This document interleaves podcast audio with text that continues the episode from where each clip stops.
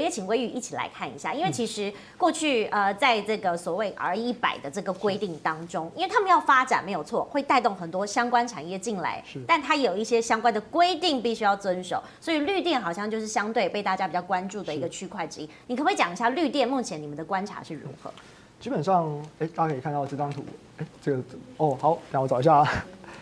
基本上能源转型啊。几个重点是这边我们可能比较算是短期的重点这样子。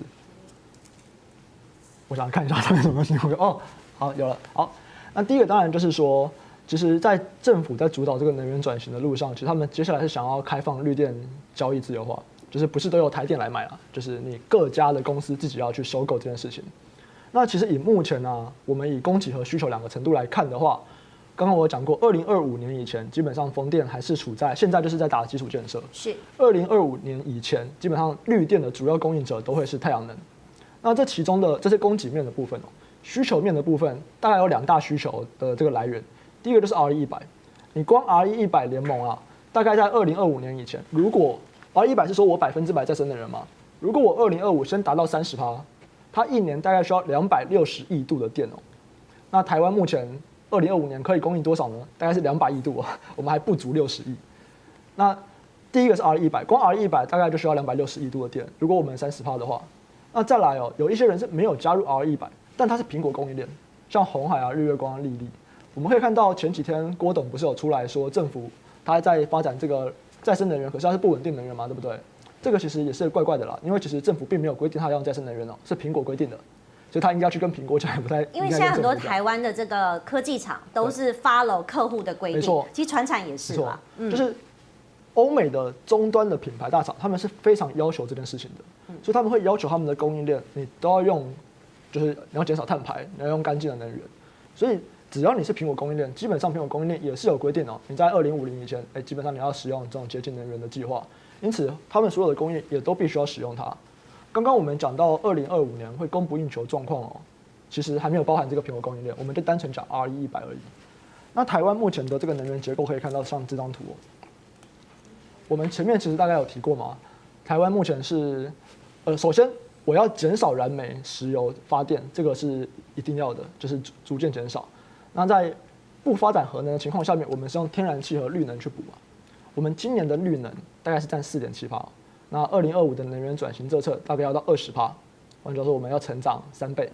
对，这个三倍刚刚有提到，大概会是在太阳能的部分会作为二零二五之前主要的一个绿电的供应来源。这边算是一个需求的预测，可以可以让大家稍微的参考一下。那基本上就像我刚刚讲的一样，大概在二零二四年这个缺这个缺缺口会明显的变大。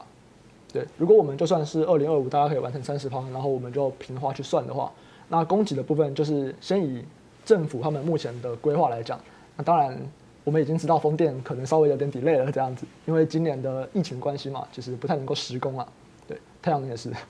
所以其实目前已经到有点 delay 了。那可需求不变啊，我需求还是要在那个之前我就要达到啊，因此这个供不应求的情况下面，有可能只是提前反应了。但我们是认为说，至少在二零二五以前，在绿电的供需上面，它会是一个紧平衡，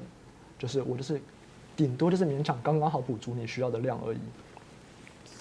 所以相关的产业，就像我们前面讲的，如果说我们想要看二零二五以前，那基本上我们就是看太阳能。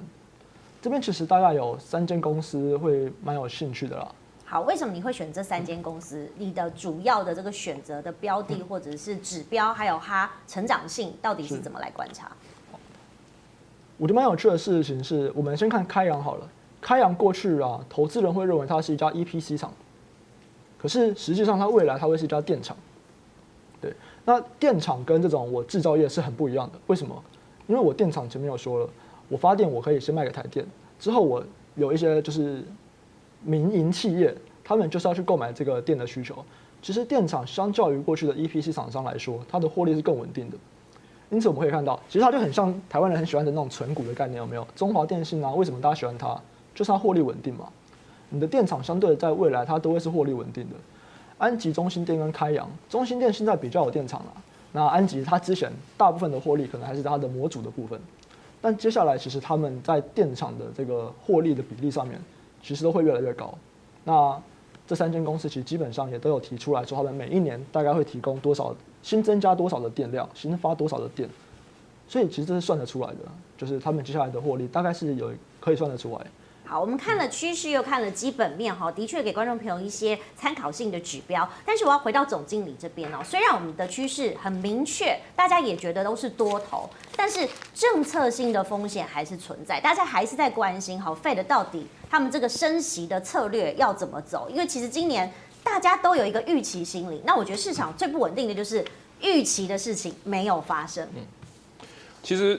看起来。其实我们之前又一直讲说，这个 Fed 哦，不知道是故意的还是还是就 Powell 的，你不知道他他是故意的还是他是这个这个呃故意去引导这个市场哦，就是一直他之其实在今年九月之前哦，他其实一直讲讲他在 Fed 里面讲到这个 inflation，他是一直在讲到是 transitory transitory 哦，就是它是这个暂时性的。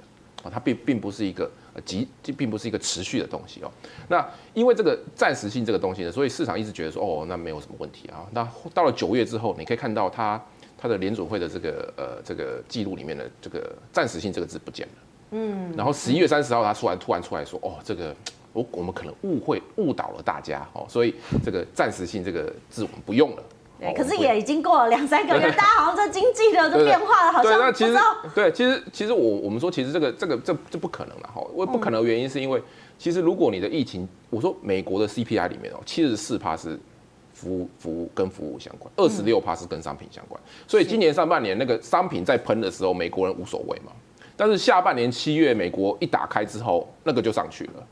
哦，那个你可以看到，所有人都在都说哦，我找不到人，我找不到人，我要加薪，我的服务要加薪。很多餐厅老板要下来端盘子，因为找不到人嘛。哦，所以你可以看到他那个服务服务的问题，然后再加上那个呃这个塞岗的问题，哦，所以他那个整个啊 CPI 就上去了。所以呃现在看起来呃他说那我这个呃 tapering 我要加速哦，那现在很有可能会十我们要看十二月，十二月可能就直接说我从一百五十亿到直接一个月本来收一百五十亿，就直接变三百亿。那说收收三百亿，只能三四月就收完了。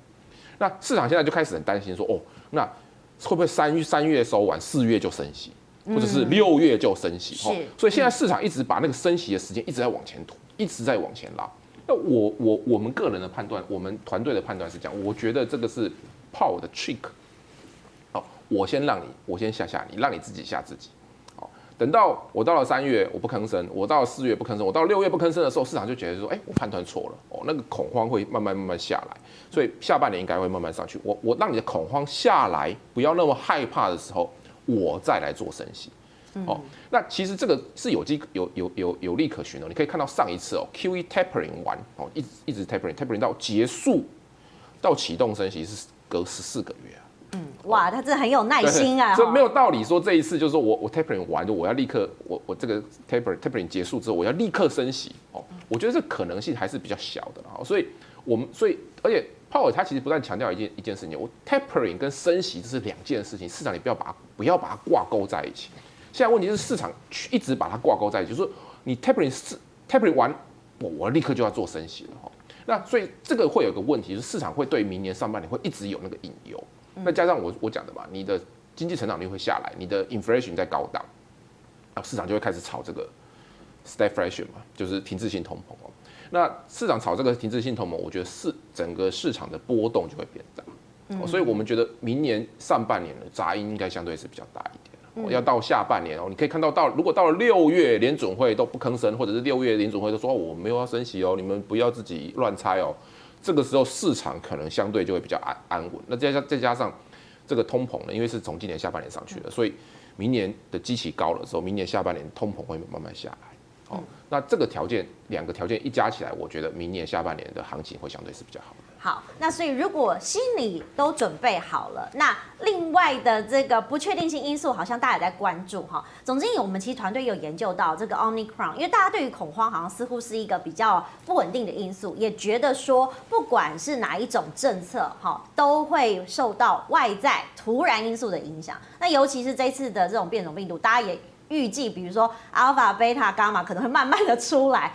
这个还会不会影响到所谓经济面的问题？哦，其实我们我们对 Omicron 目前，当然我说这是目前的判断，是，嗯，我们认为哦，Omicron 应该是整个 COVID 的终点，哦，当然我下这个结论是比较强一点，哦，可能是一个终点。什么叫终点哦？因为你看这次欧米狂一出来呢，整个市场为什么一瞬间非常惊慌哦？因为它那个极半白哦，三十二株，你可以想一想，像什么？像河豚一样，哦，有一一根一根一根出来，而且这三十二株里面呢，发现了只有八株我们认识的，二十四株我们都没看过，所以他们现在在他们在现在做这个基因基因定序哦。所以一开始我们觉得说，哎，如果欧米狂引发了其中循环，就是市场真发现欧米狂真的很恐怖，然后可能会先修正哦。不过现在看起来可能不会不会那么严重的原因是因为。这个很符合一九，我这我不知道大家知不知道，一九六七年的这个诺贝尔化学奖得主叫做呃 Agen 哦，他说过，他说像这种 RNA 的病毒哦，它最后面会进进入一个过度演化而产生自我毁灭的状况。我觉得 Omicron 有一点这种味道，哦，你从八八株的鸡蛋白突然变四倍三十二株，我觉得这有点过度演化这种味道。那如果是这样子的话，我说你 COVID 要变成流感化，大家一直讲讲 COVID 流感化，COVID 流感化吧，那 COVID 要怎么样流感化？两个条件，第一个条件要有药。我们现在的问题是我们还没有药，不过好像都进到三三期了，临床三期、二期、三期的，差不多明年我们觉得明年下半年应该会有机会出来。没有要有药，你因为你今天你今天你不打流感疫苗没关系，你要克流感嘛，嗯，然后你得了你再吃克流感会好嘛，好，这是第一个。第二个呢，就是说这个它开始呢，它传播率会变大，但是它的毒性会下来。就是说，通常 RNA 病毒它开始进入过度演化的时候，它就会传播率变很强哦，但是它这个毒性就是突然会掉很快。我觉得 Omicron 有点这种味道。那如果这个这个条件确定的话哈，我们觉得这个可能哦，这个其中循环呢，差不多就到十二月到一月才会开始才会开始启动，那慢慢呢到明年五六月六月之后呢，到落见底，尤其是哦当这个联准会他都没有说我要升息哦。大家市场会比较安心，这个时候六七月开始慢慢又进到这个所谓的科技旺季，这个时候再慢慢上去啊，我们觉得大概会会会是这样的走势啊。